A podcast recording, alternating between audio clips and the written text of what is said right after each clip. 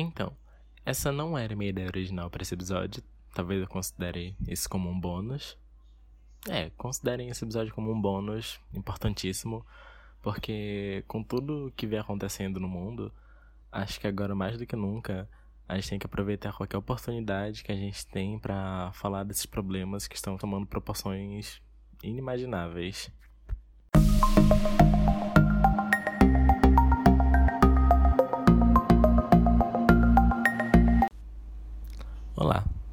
Sou o Pedro e sejam bem-vindos ao primeiro PedroCast dessa semana, porque quinta-feira sai outro, pra gente ficar mais entretido e tentar buscar um pouco de calma no meio de tanta confusão que tá acontecendo. Eu só gostaria de avisar que algumas informações podem conter gatilhos para algumas pessoas, portanto, se você se considera vulnerável para assuntos como violência que está acontecendo nas manifestações, estupro e ou tráfico sexual de menores, recomendo que você não ouça esse EP e espere o de quinta-feira.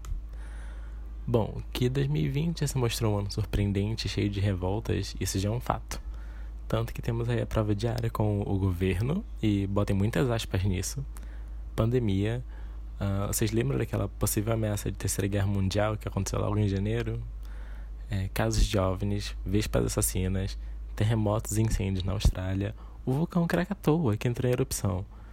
Eu poderia passar horas aqui só falando de tragédia que aconteceu esse ano. E também casos cada vez mais graves de racismo. Desculpa, gente, eu não quis nem dizer mais graves. E sim que, com o avanço da internet e da tecnologia, agora eles estão sendo gravados e estão sendo expostos na cara de toda uma sociedade que insiste em falar que conversas sobre racismo, preconceito e injúria racial são apenas mimimi de gente desocupada.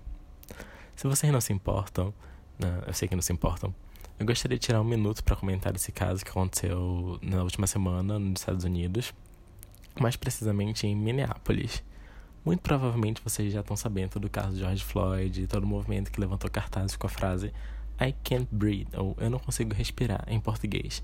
Frase dita por esse homem negro de 46 anos que morreu asfixiado pela polícia, mais precisamente pelo policial branco Derek Chauvin, que, olha só que coincidência, já tem uma lista de quase 20 queixas de agressões, onde, surpreendentemente, a maioria foi arquivada. Seria esse o tal do privilégio do homem cisgênero branco? Vale ressaltar que o George ele estava algemado, imobilizado, com o joelho desse policial apertando seu pescoço e desarmado quando tudo isso aconteceu. Ele estava trabalhando como segurança e então ele ele trabalhava, na verdade, né? Só que nesse dia ele não estava de serviço e ele foi fazer uma compra. Só que a nota que ele estava usando era falsa. O uso de 20 dólares falsificados foi o crime que usaram para justificar toda aquela agressão que durou cerca de 9 minutos e, consequentemente, causou a perda da vida desse homem. E esse mesmo policial ainda alegou que agiu em legítima defesa. Eu vi o vídeo. Eu não consegui ver o vídeo inteiro, mas pelo que eu vi, fica mais do que claro que não tinha como aquilo ser legítima defesa. Desde então, todo mundo de protesto tomou conta dessa cidade onde ele morava, como do país em si. Com a delegacia onde o policial trabalhava, sendo incendiada, por exemplo, para vocês verem a revolta que uma população cansada de anos, décadas e mais décadas de tratamento marginalizado, mesmo no meio de uma pandemia, tirar seu tempo para mostrar que não isso, essa atitude desse policial não sairia impune. Graças a Deus ele já foi afastado do serviço e foi preso. A internet lembrou um caso similar em 2014, também nos Estados Unidos, onde Eric Garner, de 43 anos, também um homem negro, foi morto asfixiado após ser detido por policiais pois estava vendendo cigarros ilegalmente. Esses protestos já duram sete dias no momento que eu estou escrevendo isso, não que eu estou gravando. Capaz de quando isso sair já tá acontecendo muito mais coisas, porque 2020 está assim, né? Você pisca e já tem 20 novos acontecimentos no mundo. E desde então, os protestantes avançaram, chegando a invadir a Casa Branca e provocando incêndios próximos à residência. Ele ficou totalmente escuro, todas as luzes foram apagadas pela primeira vez na história. E o presidente Trump ele foi levado para um bunker, que é um esconderijo subterrâneo, ele tem acho que uns dois metros, não é muito grande, só para se proteger de qualquer projeto que fosse lançado. E um dos repórteres que cobria todo esse movimento na rua foi preso ao vivo Detalhe que o repórter Omar Jimenez, que trabalha na CNN, também é um homem negro. Alguns cantores, como Halsey, Katy Perry e Harry Styles, eles estão pagando a fiança dos manifestantes que estão sendo presos. Outros, como o casal, né, a Camila e Shawn Mendes, estão é, no meio das manifestações, assim como a atriz e cantora Amber Riley, que fez Glee, e a Ariana Grande. Eles estão na rua, junto com o resto da população. Se você achou tudo isso pouco ainda, é porque a gente não tá nem na metade da loucura que o mundo tem se tornado. Porque na madrugada do dia 31 de maio, o grupo de hackers Anonymous decidiu botar a cara no sol depois de um bom tempo sumidos, dizendo que iriam expor todos os podres da polícia e da política norte-americana. Eles conseguiram derrubar inúmeros sites de pornografia infantil, invadiram rádios, deixaram o site da polícia de Minnesota fora do ar e já soltaram até uma lista no Twitter uh, com o nome de pessoas que poderiam estar diretamente ligadas ou sendo chantageadas por Jeffrey Epstein, denunciado por tráfico de pessoas que cometeu suicídio ano passado depois de ser preso. Inclusive tem uma série sobre ele no Netflix, é o nome dele, só procurar lá, caso você se interesse por Jean-Claude Brunel, acusado de estupro e agressão sexual contra menores de idade. E alguns nomes divulgados nessa lista vão desde a modelo Naomi Campbell, que foi o que mais me chocou, assim, eu fiquei sem entender, o brasileiro Pedro Diniz e até alguns membros da família real britânica, alguns Kennedys e a família Trump. Eles disseram que tem grande possibilidade do Bozo estar envolvido em tudo isso junto com o John Casablanca, o outro homem de elite que está envolvido no caso de tráfico de estupro de crianças. Gente, eu já editei esse áudio algumas vezes, porque conforme eu ia fazendo ele, mais merdas ia acontecendo, ia sendo jogar no ventilador, e eu queria pegar um apanhado de tudo que estava acontecendo para trazer para cá o mais completo possível. Parece que o Anonymous também já jogou no Twitter que a princesa Diana, ou Princess Di, na verdade não teria morrido em qualquer acidente automobilístico, e sim que ele foi causado para matar a mulher, porque ela tinha provas contra a família real que eles estavam envolvidos em uma rede de tráfico sexual de crianças. E assim, eu fiquei chocado. Porém, não fiquei surpreso. Porque eu já achei que a dona Beth, né, a Rainha Elizabeth, tá, gente? Tinha mandado matar a mulher porque ela era afrontosa e fazia o que ela queria. E assim acabou ficando querida pelo público. E eu sei que tudo isso que eu falei pode parecer um absurdo agora, mas a gente não sabe da missa metade que acontece nos bastidores dessas pessoas influentes e com dinheiro. É algo praticamente no nível daquele filme O Albergue. Não sei se vocês já assistiram.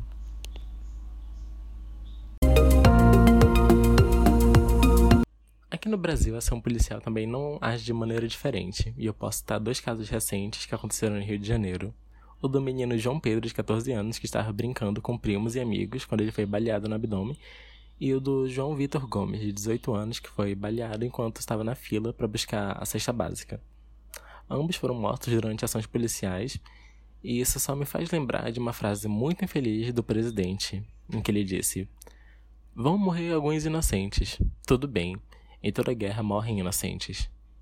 Se referindo a uma guerra civil como uma alternativa para mudar o país. A única diferença entre o cenário estadunidense para o brasile brasileiro é que enquanto a população está na rua protestando por justiça e igualdade lá fora, Aqui, no dia 31 de maio, a gente teve um protesto neonazista em Brasília, em frente ao STF, comandado por uma bolsonarista que, mesmo reunindo o que? Acho que mais 30 pessoas, continua sendo um ato que não deveria estar acontecendo nos dias de hoje. E isso chega a ser preocupante, porque, tudo bem, foram poucas pessoas, mas quantas outras Sarah Winters não tem espalhadas aí pelo Brasil que só podiam estar esperando esse momento para tomar coragem de se expor dessa maneira? O protesto ele contou com tochas e pessoas usando máscara. Eles estavam reproduzindo as marchas da Ku Klux Klan, que é um grupo supremacista branco. Que coisa, não? E caso você ainda não saiba o porquê desse protesto aconteceu lá em Brasília, foi porque essa mulher, a Sarah Winter, ela é uma blogueira e feminista, como ela mesma se denomina, e atual apoiadora do governo atual. Ela está sendo investigada no inquérito contra fake news, alegando que o direito de liberdade de expressão dela estava sendo tirado. Ela então fez um vídeo onde ela desafiava e ameaçava o ministro Alexandre de Moraes, porque ele que é o relator desse inquérito das fake news. Vocês conseguem ver o quão louco isso tudo está sendo? E em resposta a esse movimento que aconteceu, na tarde do dia 31, torcidas organizadas dos times São Paulo, Corinthians e Palmeiras foram para a Avenida Paulista fazer um protesto antifascista e a favor da democracia. Porém, no mesmo local também estava ocorrendo uma manifestação pró-governo atual, e o que começou de uma maneira pacífica terminou em spray de pimenta e bomba de efeito moral para dispersar manifestantes de ambos os lados. Essa atitude pró-democracia, ela repercutiu e chegou até aqui no Amazonas, e amanhã, dia 2, vai ter uma manifestação na né, Batista, no posto 700, aquele próximo ao McDonald's que estava em reforma com buracão. E se você for, não esqueça de ir de máscara, roupa preta, usar luvas e, se possível, levar água, cartazes com a hashtag Amazonas pela Democracia. Para esse tópico, eu quero dizer, não importa se você não é preto, não importa se você não é da comunidade LGBTQIA+, não importa se você não é mulher. Agora, se você sabe que essas injustiças sociais existem e essa parcela de pessoas continuam morrendo por algo que não é crime, apenas por existirem, você tem que expor uma opinião. Você tem que fazer sua voz ser ouvida para mostrar sua indignação e, junto com eles, pedir por uma mudança. Você pode até pensar, mas já tem gente é, compartilhando o caso, o que está acontecendo, ou o caso já está sendo repercutido, já estão falando dele. Mas se você se cala porque você acha isso, você está sendo alheio. E se você é alheio, você acaba dando espaço para o opressor continuar oprimindo. Além disso, você também precisa escutar.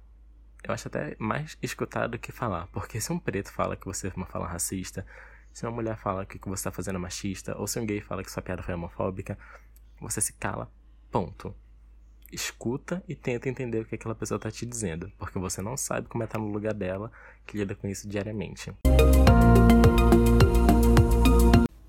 Bom, para terminar, eu gostaria de falar que hoje, dia 1 de junho, entramos oficialmente na Pride Month, ou Mês do Orgulho, um movimento que se iniciou em 1970 para celebrar o levante contra a perseguição policial. Um grupo de pessoas que frequentava o bar Stonewall Inn em Nova York no ano de 1969, resolveu protestar contra os abusos da polícia. O protesto virou uma revolta que durou duas noites. Esse é, foi um dos atos mais importantes para a história do movimento LGBTQIA. Uma das pessoas que liderou esse grupo era Marsha P. Johnson, uma drag queen negra trans que, na sua luta, visava os direitos de liberdade não só de um indivíduo, mas de todos dentro da sigla principalmente as pessoas trans, que eram e ainda são as mais invisibilizadas. Em 1992, mesmo depois de tanta luta pela comunidade, Marcia foi encontrada morta, sem investigação, apenas mais um corpo. O Stonewall Inn ele ainda está nativa eh, atualmente e desde então a Parada do Orgulho ela é comemorada praticamente em todos os países do mundo.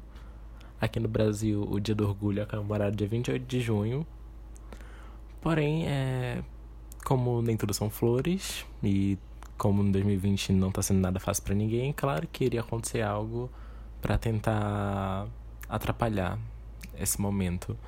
E o movimento que surgiu na internet recentemente foi o Pride Fall, que quer acabar com o mês do orgulho espalhando vídeos pesados, pesados demais, gente, contendo coisas assim que eu não quero nem descrever para vocês para que o meio seja desfocado e desmoralizado.